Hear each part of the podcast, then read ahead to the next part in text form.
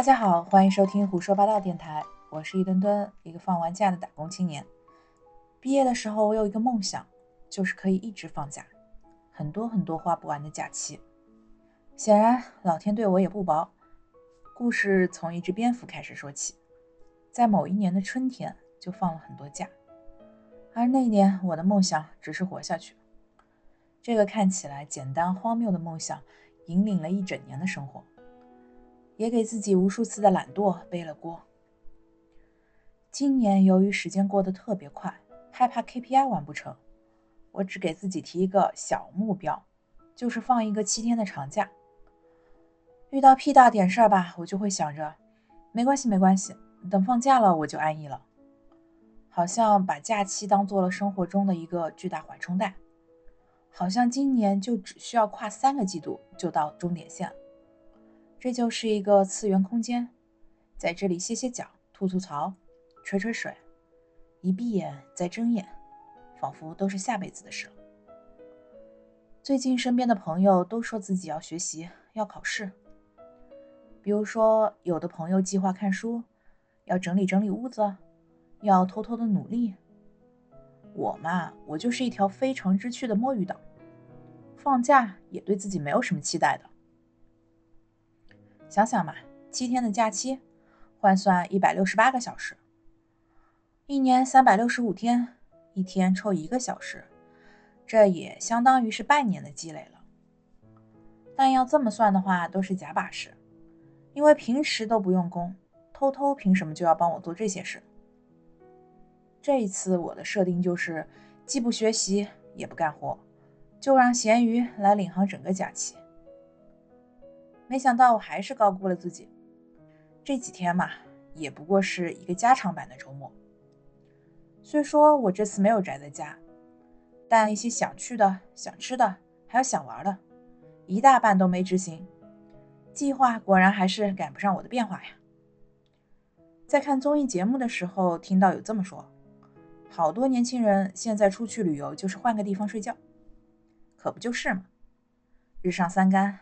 我躺在酒店床上刷手机都更有底气了。哼，每每长假都到哪人山人海，好不容易放假，你当我傻呀？就得多躺一会儿。忘了这天是几号了吧？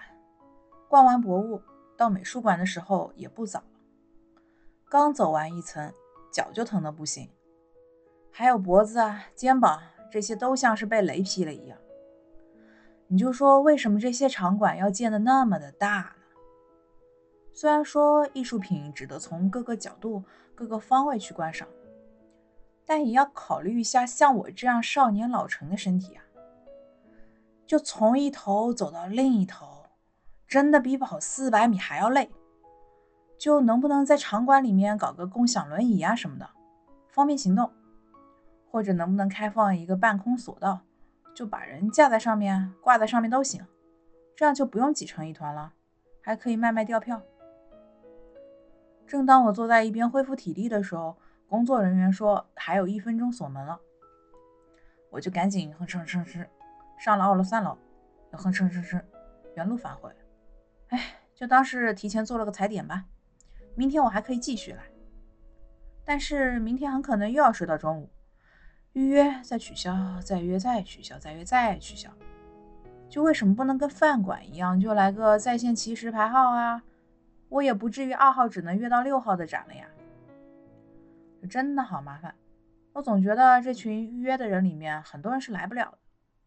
这年头吧，人的记忆力只有七秒，就多少人可以顶得过这五天呢？我这个深度懒癌吧，一天也只能安排一个景区，也从来不组团。如果组团呢，我就会是最轻松的那个人。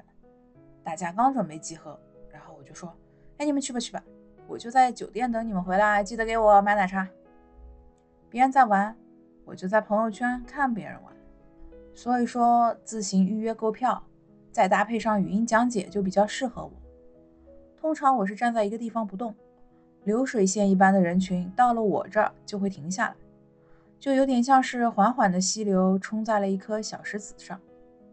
我看起来呢，有点像站着睡觉，但其实是在认真听讲的。我也不是说要原地故意石化，都怪这个自动讲解机。那博物馆里面的展品啊，它旁边会配有一个标志，就是说它是有个自动语音讲解功能。讲解机呢，一旦感应到它在展品的范围里面，它的耳机里面就会自动播放相应的解说。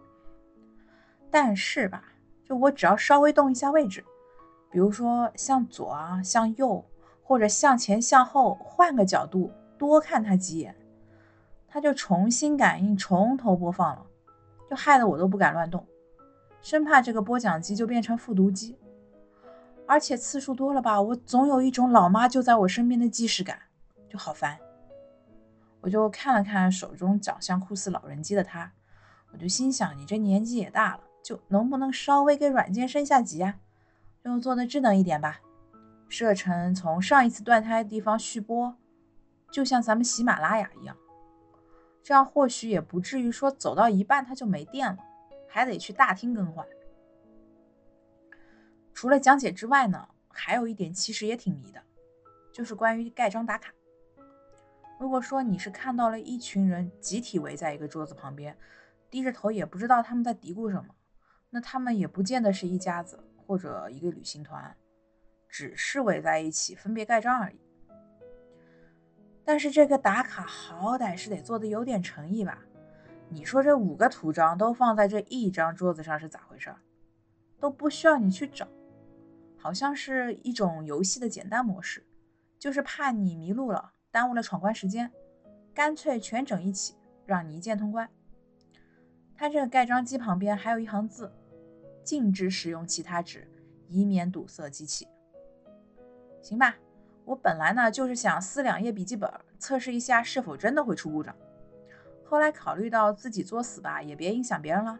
那行，不得不买他的盖章小卡片，十八块钱一份，五张单面的色卡加两个大白卡纸，这还是打折后的价格，原价是二十五。真的就是智商与感情的博弈啊！我的智商是挺感人的，二话不说就妥协买了。敲完章，照片呢也拍完了，我就宣布这些卡片你们已经完成了任务了。我就好想问问那些还没有购买的游客，就有没有谁要一整套现成的啊，便宜出售，便宜出售啦。有的博物馆呢也太过诚意了，一整列的展柜，它那里面的文物是摆的挺满的，那灯光却没有重点，干货很多，又仿佛是没有干货。可能是因为展品太多，对应的讲解也比较少，就苦了像我这样的外行了。对艺术展品呢，向来也是没什么鉴赏力的。我看到这个丹药，就是在跟我说，哎，迟早要完。看到这个鸡手壶吧，就感觉是个尖叫鸡；看到石杯子吧，就觉得像是在暗示自己，是秋天要多喝热水吗？哎，真的这些外形太像了，就感觉跟现代穿越过去的一样。所以说，就能不能稍微整理一下，罗列一些有重点啊、有代表性的展品，给大家好好说说。然后呢，哪怕是发个文字版的 AI 朗读都行的呀。就冒昧说一句，这么大量的展品又不做解释，就让我想到了双十一的百亿补贴，量大从优。展品和展品之间呢，还有谜一样的联动。比如说这口棺材，它只有棺材盖，没有棺材身的呀。一边的那个金缕玉衣还外借了，看了之后还误以为是诈尸出逃。结果没多久，我就在隔壁的特展馆看到了棺材身。这一毛一样的大小，一毛一样的纹路，一毛一样的饰品，我激动的比收集齐了图章还开心。我当时瞬间就想去找找那件浴衣在哪里，是在哪个更衣间吗？有些展品啊，因为不同的类目属性，它在多个展厅里面是有重复样式的。在 A 展厅呢，众人瞩目；在 B 展厅就无人问津。所以说，能不能好好给 B 展厅引流一下，这样我也不用想着在另一边掉票了呀。然后这些场馆是真的可以出一份试题给大家，比如说，请问相似的展品在哪几个展厅出现过啊？配套的展品在哪里哪里呀？哪些展品是出现在同一个生活场景中的呢？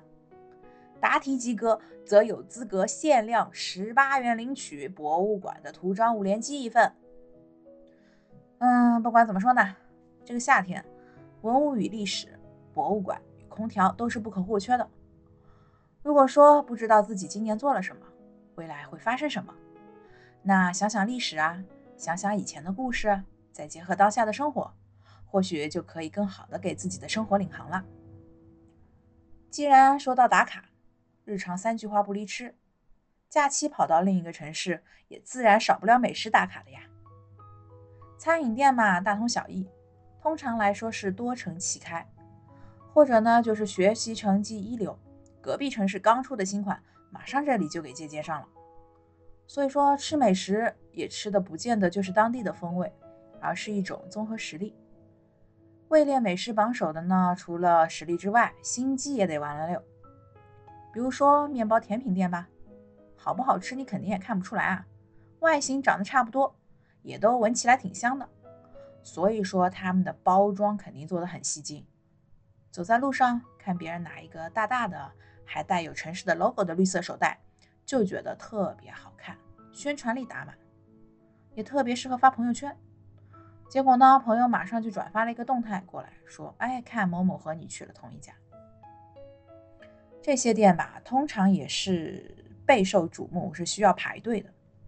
但是如果把你排队的时间就按照时薪来算，再加上当时烈日当空的体能消耗，哎，可见人们对食物是有多执着。这天吧，我才嘀咕说只有傻叉才去排这个长队，没想到第二天我就真香了。赶紧趁人少，哎，随便买点，随便买点。果然还是没有扛得住这份冲动消费啊！看来吧，我在双十一前必须得卸载几个手机软件，因为我这里面是买了蛋糕的，人家就给我配了一个隔热的冰袋。哎，我居然因为这个就很失望，和店员说：“哎呀，给我加个纸袋子吧，我要那个绿色的。”啊，并且一脸开心的接了过来。我也不知道自己就当时那么喜欢这个大大的绿色的包装，就在这种欣喜的状态下。假使他不把蛋糕给我，那我应该也是不会发现的。哎，不愧是现代版的买椟还珠。除了外表诱人呢，现在的美食特征也很多。比如说，很多小吃就越做越小了，是名副其实的小吃。把干锅放在小纸盒里，叫干拌麻辣烫。糖葫芦就缩成了原来四分之一到五分之一的大小，一串上只有两个小小的精致的糖衣水果，叫它迷你糖葫芦。一笼包子，每一个做成拇指大，叫叶包子。最早使用这个创意的，可能就是旺仔小馒头吧。当然了，美食也有越做越大的嘛，比如说跟手掌一样大的饺子啊，笔头大的酒杯啊，盆装的冰粉，还有桶装的奶茶。哎，说真的，在点这些东西之前，我真没料到它的体积分量是这样子的，真的是让人大吃一惊。现在还有家庭装的一个拉面盆，超级大一碗面，我是真的很难想象这个场景啊！你说一般去餐厅几个人一碗主食嘛，也就是一个人分下来吃个几口，那这一大盆面分食是又是什么情况？就感觉我们几个当中是有人要过寿一样的。除了颜值吧，还有限量这个词也是有异常的吸引力。比如说我这次是头一遭凌晨四点钟起床去吃的早饭。只因为七点钟这家店可就要排长队了，还好酒店住得近，就在马路斜对面，走出去天都是黑的，喝酒的人都还没回来。我回去的时候呢，天也是黑的，所以说这大概不是早饭，只能算夜宵。一些美食软件比较热衷推一些美食榜啊、美食地图，但是这个地图真的有时候就是个迷宫，比如说呃，标注离我很近的一家店啊。实际过去很远，还绕路，这标注的路线吧也非常不准确。就这些美食软件能不能再多做一步，就出一个辅助的路线规划功能，一到收藏范围内就自动来给你规划路线，先去 A，再去 B，再去 C，再去 D。毕竟吧，这很多地方看着不顺路，而且还挺远的，所以收藏了过后呢，永远就躺在文件夹里面吃灰了，也没有给你增加点击啊，也没有给你增加消费啊。就多了一个功能吧，让你蠢蠢欲动。你要么不断打卡，要么不断消费，多好。那躺也躺了，看也看了，吃也吃了，假期就是一头外出的闲猪一般。可能有人就要问了，说你怎么没说一说自然风光呢？你就没去看自然景色吗？我看来的呀，我还是躺着看的来，就在朋友圈里面。接下来呢，还有万圣节、双十一、双十二、圣诞节。可惜啊，这些节都没有国定的假期，只有忍不住的剁手，也就只能靠着元旦过日子了。虽然说吧，只有多一天假期，但是由于那时候是临近年关，说不定啊就会清闲许多。四舍五入，我也就是个自由人了。那可不，一开始就说了嘛，假期就是领航生活的。毕业那时候吧，我说我自己的梦想就是躺着不工作。后来想想，这不就是植物人吗？就改成了要给自己放很多很多的假。那这个说法呢，也不太确切。其实本质上就是想要一个宽泛的自由度，有可以自由支配的时间、金钱、健康的身体，并且呢，也可以管理好自己的心情，开心一点。那理想归理想，现实的假期吧，依旧是过得乌七八糟。可能生活本来就没有多姿多彩。